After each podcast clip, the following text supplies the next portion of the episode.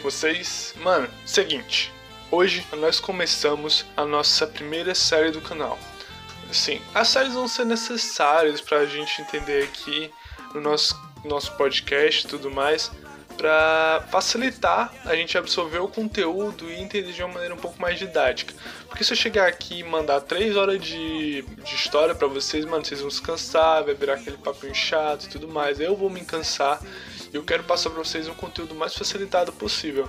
E a, e a nossa primeira série, a gente vai conversar sobre o quê? Nessa nossa primeira série, a gente vai falar sobre a, algo mais regional algo que envolve a minha história, provavelmente a história de você que está ouvindo e da maioria das pessoas que estão me ouvindo. Falaremos hoje sobre a história do Ceará. Sim, chegou a hora. Agora a história do Ceará vai ser dividida em três episódios, três episodinhos lindos para vocês. Cada um lançado em um sábado, durando no caso três semanas e tudo mais. Então assim, é, eu agradeço muito por você ter chegado até aqui, muito mesmo. O se vocês quiserem entrar em contato comigo, vocês podem chegar para mim no meu Instagram, que eu acredito que vocês podem acessar isso mais facilmente. O Instagram é underline Liel com 3S. Liel, isso mesmo, Liel com 3S.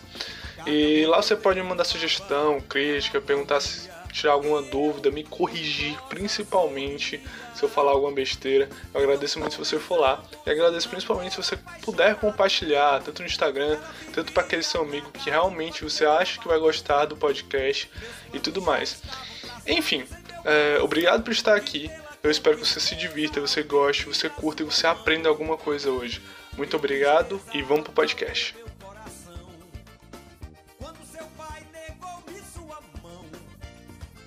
Enfim, é, o que eu penso sobre o que nós podemos pensar sobre a história do Ceará? Cara, a história do Ceará que a gente conhece, ela tem um pouquinho de certas dificuldades em alguns pontos, principalmente por existir os documentos que são oficiais, existir aquilo que foi dito oficialmente tanto para a gente na escola como padrão, tanto de maneira oficial envolvendo a colonização, os processos de documentação, de registro da história e tudo mais. Isso sempre afeta a nossa história. Por quê? Dois pontos. Um, a gente vai ter uma tendência a privilegiar personagens e eventos que eles têm que ser ressaltados por conta daqueles que estão fazendo eles, digamos, digamos. É, Pedro Álvares de Cabral, de Cabral provavelmente não foi o primeiro cara a pisar no Brasil, tá ligado? Tipo assim, o primeiro cara que pisou no Brasil, que a gente pode ter uma certeza, ele pisou, ele chegou na região do Porto de Mucuripe, aqui em Fortaleza. Foi o Vicente Pison. Vicente Pison, quando ele chegou aqui, ele teve o primeiro contato, que a gente pode se dizer, de um europeu com os povos nativos da região. Lá depois, em 1500, um pouquinho de meses depois, porque Pison veio para cá em janeiro. E um meses depois, Pedro Álvares Cabral chegou aqui também. E por que Pedro Álvares Cabral é mais lembrado? Por um motivo. Nesse meio tempo, aconteceu uma coisa que a gente conhece bem. Foi um acordão. Um acordão dos manos para dividir essa terrinha que eles tinham achado aqui, tá ligado? E qual foi esse acordão? Mano, o Tratado de Tordesilhas que foi mais ou menos feito ali no aninho de 1494. 1900 é foda. Mas assim, esse tratado teve duas consequências muito interessantes. A primeira, a gente já viu que foi esse ocultamento da chegada de Pison antes de Cabral. Pois Pison, teoricamente, teria vindo para cá é, antes desse acordo de maneira não oficial, por isso que ele não é lembrado, entendeu? Agora já, já se ligou? Pois é, o maluco veio ilegalmente pra cá, pegou aquele barquinho sem avisar para ninguém, só chegou aqui. Óbvio que ele fez toda uma expedição e tinha um cunho ideológico e político por trás disso. Mas assim, diferente de Cabral, que veio todo bonitinho, aquela coisa mais bela que você pode ver, o homem que normalmente é pôde por natureza numa viagem de barco há 40 dias, né? Aquele, sem banho nenhum, tipo, comida para tudo que é lado, é, defecando nos balde e tudo mais. Mano, é só tristeza viajar de barco nessa época, tá ligado?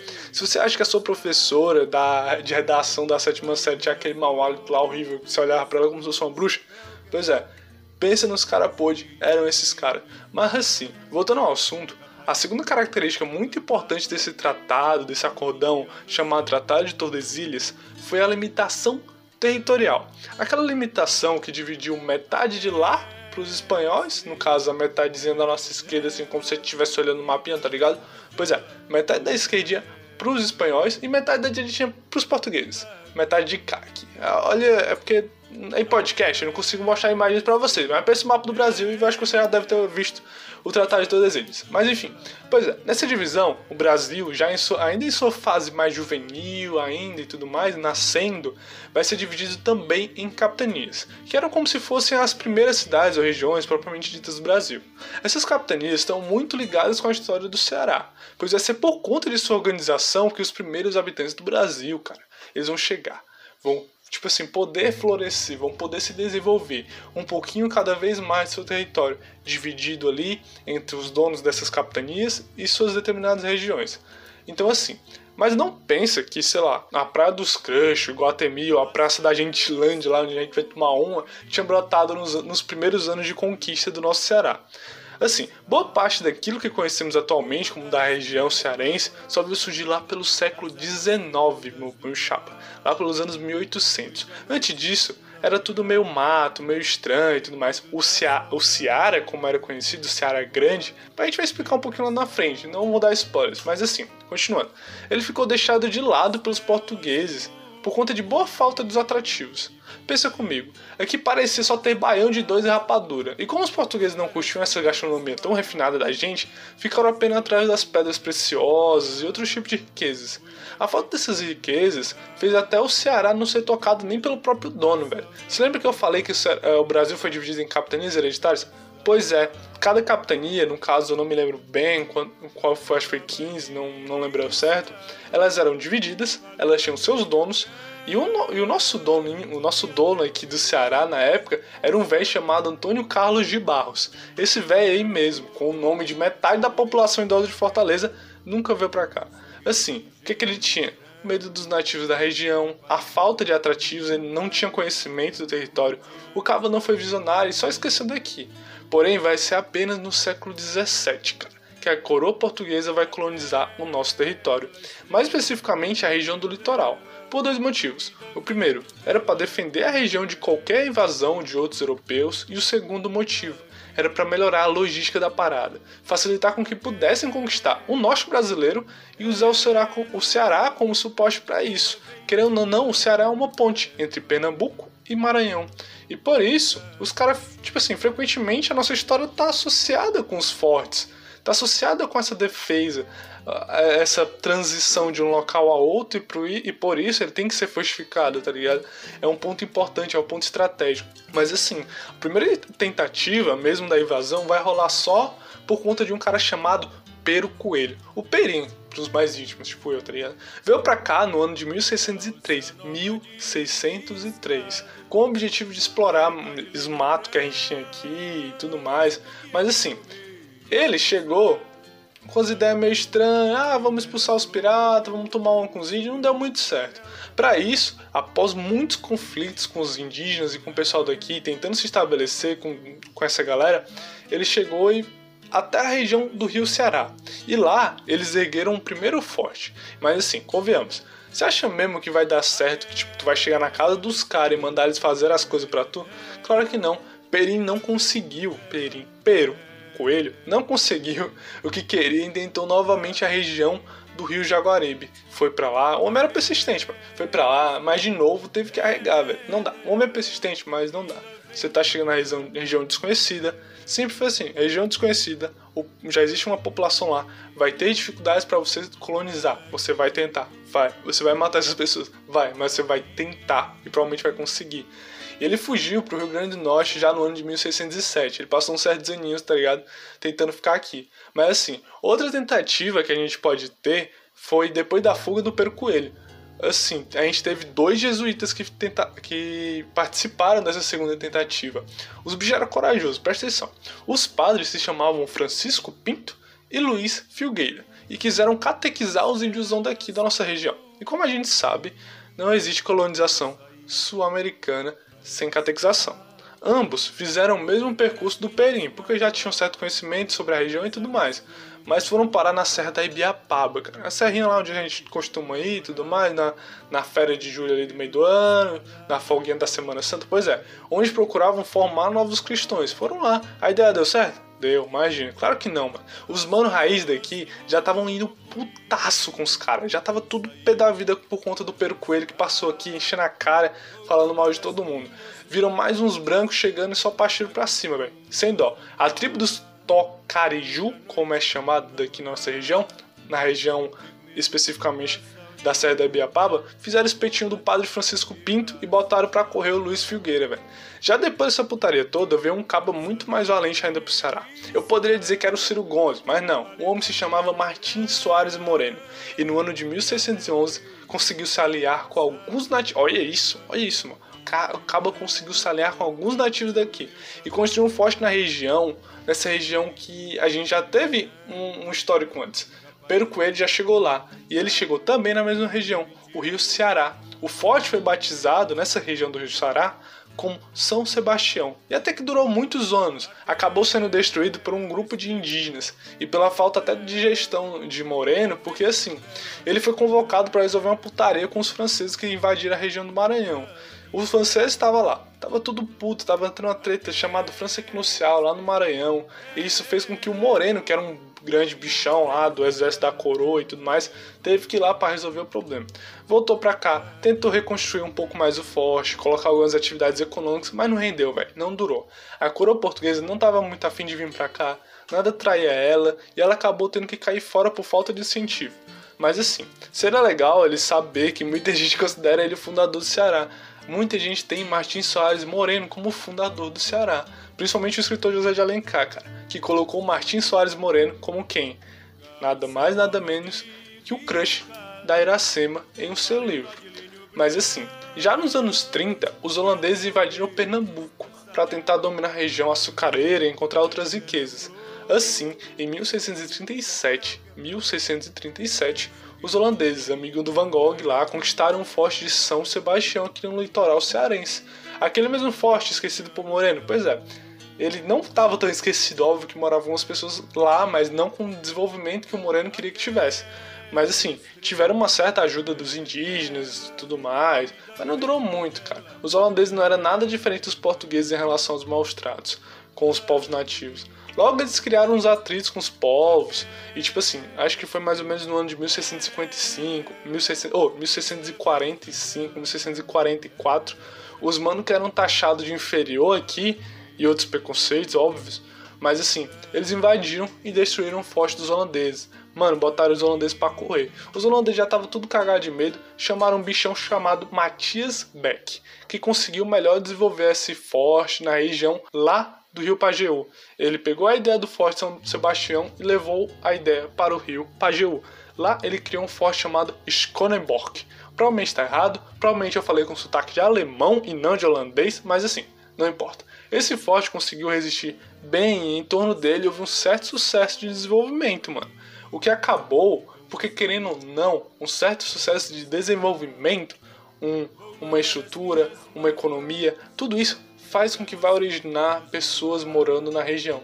E essas pessoas que moraram na região criaram uma cidadinha chamada Fortaleza. Óbvio que não era chamada já assim de início, mas era uma vila, era uma ideia, um embrião de cidade. Sim, a nossa cidade, cara, ela está sendo criada por um cara chamado Beck.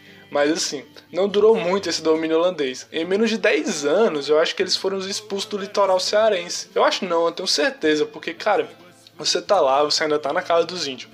Pensa nisso, a nossa história sempre está envolvida com os índios bravos da nossa região.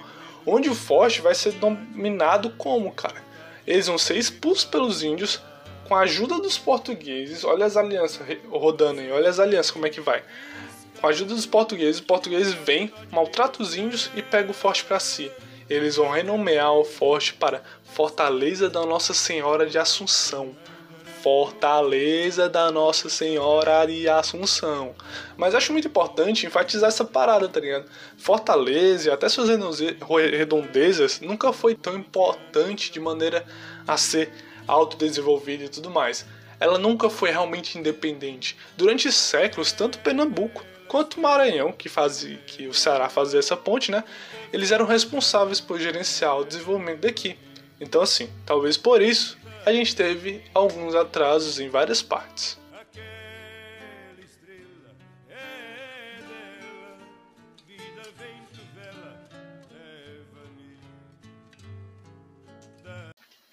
Mano, eu fico aqui me perguntando, chegamos até aqui nesse episódio e será que você se lembrou da história dos indígenas cearenses?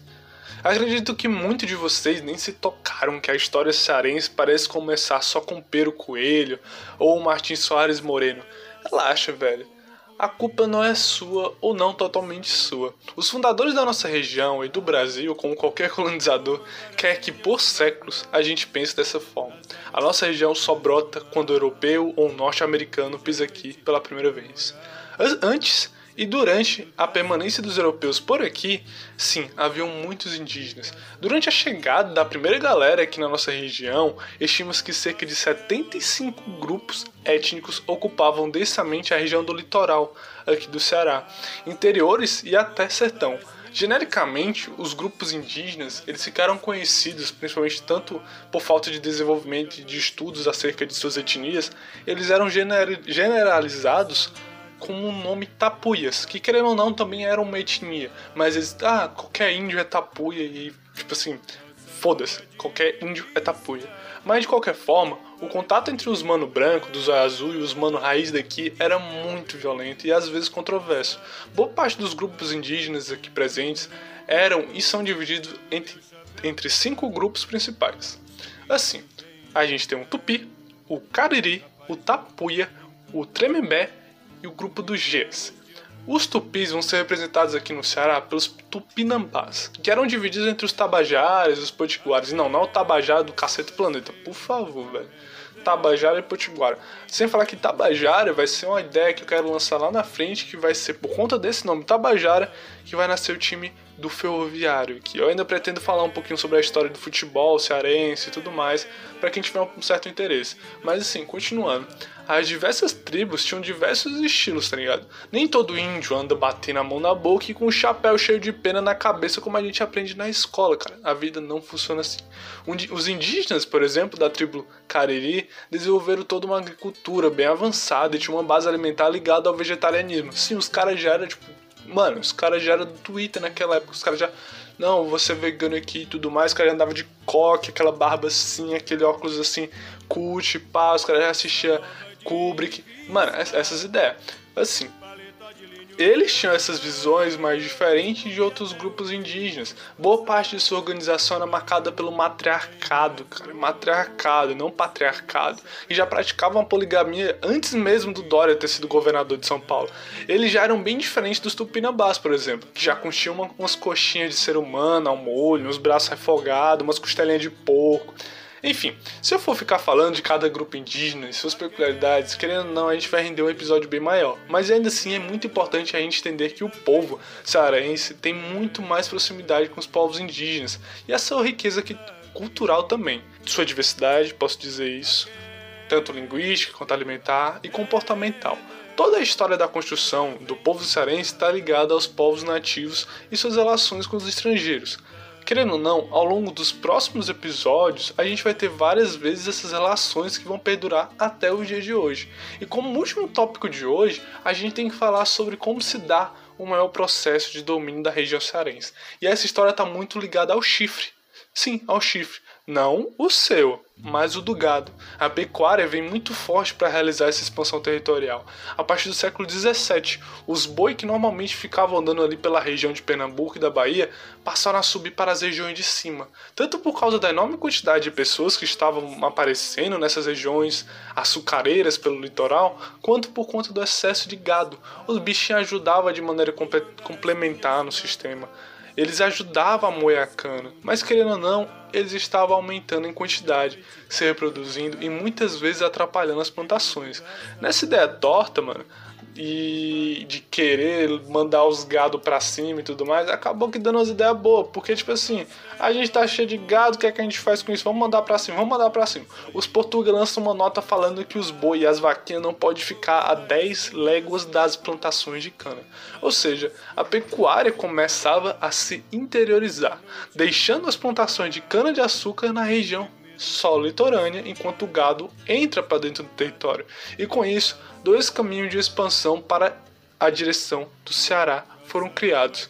O primeiro era uma rota muito dominada pelos, do, pelos pernambucanos e ela ia pelo litoral, contornando o litoral. Essa rota ficou conhecida como Sertão de Fora, porque ela ia por fora, pelo litoralzinho, arredondando, né, né, né. A outra rota, a Sertão de Dentro, fazia justamente o contrário, mano. Não tem segredo. Ela ia por dentro do sertão, mas diferente da Sertão de Fora, ela era dominada pelos baianos. Mas todo caminho tem um fim.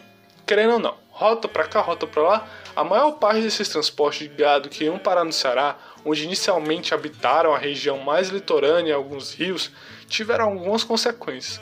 Muitos índios foram mortos durante essas passagens. A Batalha dos Bárbaros, como ficou conhecida, durou quase 50 anos e acabou com um genocídio fudido indígena e sua escravização.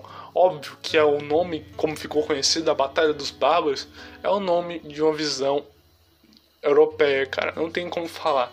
Os índios são bárbaros, são pessoas de fora, desconhecidos, inferiores, etc. E houve essa batalha. Mas assim, a nossa cultura vem disso, tá ligado? Boa parte desses conflitos e dessa expansão territorial só foi possível devido à vida do vaqueiro. A vida do vaqueiro. Sim, mastruz com leite, mete aí o forrazão que você quiser. Todos falam muito bem e de maneira até histórica sobre a vida do vaqueiro, que normalmente era um negro livre ou ainda escravo, um branco pobre, alguns indígenas e em sua maioria mestiços, ou seja, uma mistura das raças que já estavam surgindo no Brasil, de novas etnias e tudo mais. Foi por conta deles que conseguimos popularizar a boa parte das nossas tradições, comidas típicas, conhecimento sobre a fauna e a flora.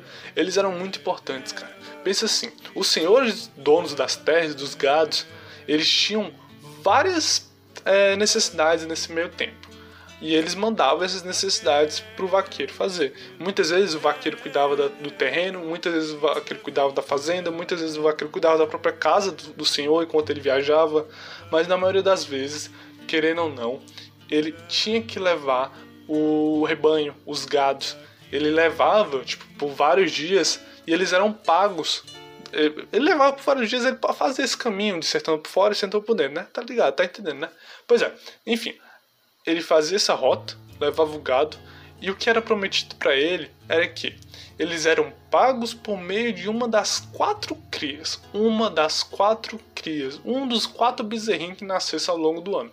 O que normalmente não acontecia, cara. Tipo assim, mesmo muitos acreditando que tipo, vão se tornar um vaqueiro com isso, é... talvez seja bom se tornar vaqueiro porque um dia você vai ter sua própria fazenda, com seus bezerrinhos, seus gadinhos, seus vaquinhas. Cara, é um bom caminho a ser seguido, mas muitas vezes não dava certo. Ah, os bichos chegavam com sede, com fome, tudo mago, reacabado. Cara, não, muitas vezes eu nascia ali, morria no meio do caminho e você tinha que pagar pelos que morriam no meio do caminho, tá ligado? Então, tipo assim, era uma parada muito contraditória, era uma faca de dois gumes ser vaqueiro naquela época. Mas querendo ou não, é daí que a gente vai ter uma próxima etapa econômica da região cearense. Acho válido a gente deixar até claro que ligar que o negro escravo não foi o principal é, fornecedor de mão de obra da nossa região. O Ceará tem uma origem muito pobre. Existiam muitas pessoas mestiças e pobres que precisavam trabalhar. Trazer o escravo da fonte, no caso os litorais açucareiros, era uma parada muito difícil. Muitos morriam de fome ou desidratação no caminho. Já outros já fugiam e não davam muito certo. O que realmente rolou, com certeza, foi o uso de mão de obra indígena escrava. Querendo ou não, as fazendas tinham uma tendência a serem muito independentes e autossuficientes. A exportação de produtos diários e escravos era uma parada zoada demais, era muito complexo fazer isso naquela época.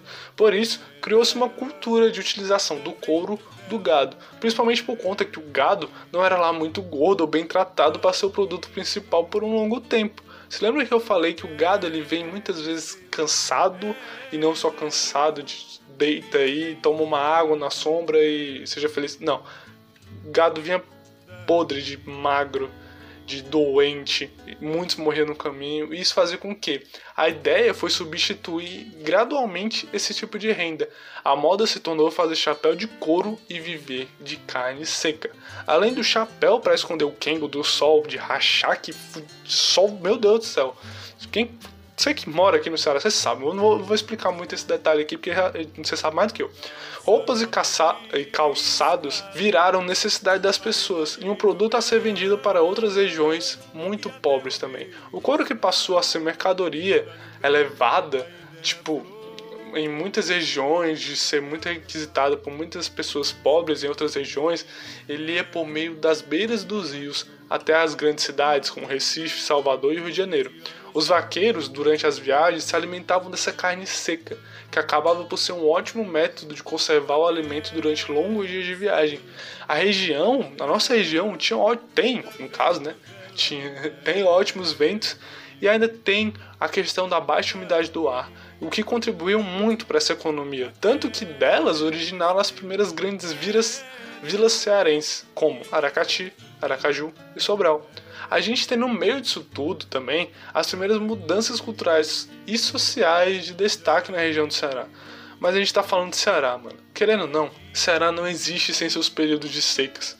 E foi numa seca durante o século XVIII que fez com que boa parte do comércio de charque perdesse seu valor, deixando para o Rio Grande do, do Sul, Rio Grande do Sul, reproduzir esse tipo de produto. Mas como bom cearense que a gente é, não ficamos parados, mano. Relaxa. O algodão rendia muito no mercado externo e já era cultivado pelos povos nativos antes mesmo de Pison ter pisado. Isos. Piada. Enfim, a região já era propícia e já tínhamos, no caso, os métodos e a parada toda já estava prontinha assim, só pra gente colocar no dia a dia e fazer com que a fazenda consiga importar isso, no caso. A Inglaterra é, já estava prontinha para comprar. Mano, a gente vivia a época, no caso a Inglaterra, né? A gente quem dera se fosse a gente. Mas a Inglaterra vivia sua, a época de sua primeira revolução industrial, mano. Eles tinham muitas fábricas têxteis. A desorganização também de outro país, no caso os Estados Unidos, por conta de seu processo de independência, facilitou muito a forte venda para eles. E pela primeira vez, os caba daqui tinham um produto voltado para a gringa. Um clima que favoreceu o produto, solos férteis e a facilidade para cultivar em lavouras. O algodão tinha tudo isso para ser feliz. Tudo isso em volta principalmente da cidade de Fortaleza e Aracati. E aí você vai seguindo aquelas linhas de raciocínio em que o comércio vai levando o desenvolvimento às nossas cidades e toda a sua região ligada. O auge dessa produção, no caso do algodão, e do seu desenvolvimento aconteceu durante a Guerra Civil Americana, em que a gente já falou aqui no episódio passado, que foi o episódio da KKK, da Ku Klux Klan. O sul dos Estados Unidos tinha uma economia escravista querendo ou não, voltada para a produção de, de açúcar, de algodão. E durante a guerra, essa produção caiu e foi muito necessário o quê? Exportar daqui do Ceará para lá. Esse auge foi muito bom, cara, mas durou até o fim do período colonial, com uma forte crise em todo o Brasil e o fim da Guerra Civil Americana. O algodão já foi perdendo cada vez mais seu valor por aqui, cara. É uma escadinha, é a crise. A crise funciona assim, altos e baixos. E o algodão, no caso, ele vai terminar dessa forma. É com essa crise que a gente encerra mais um ciclo econômico cearense e o nosso primeiro episódio sobre a história do Ceará.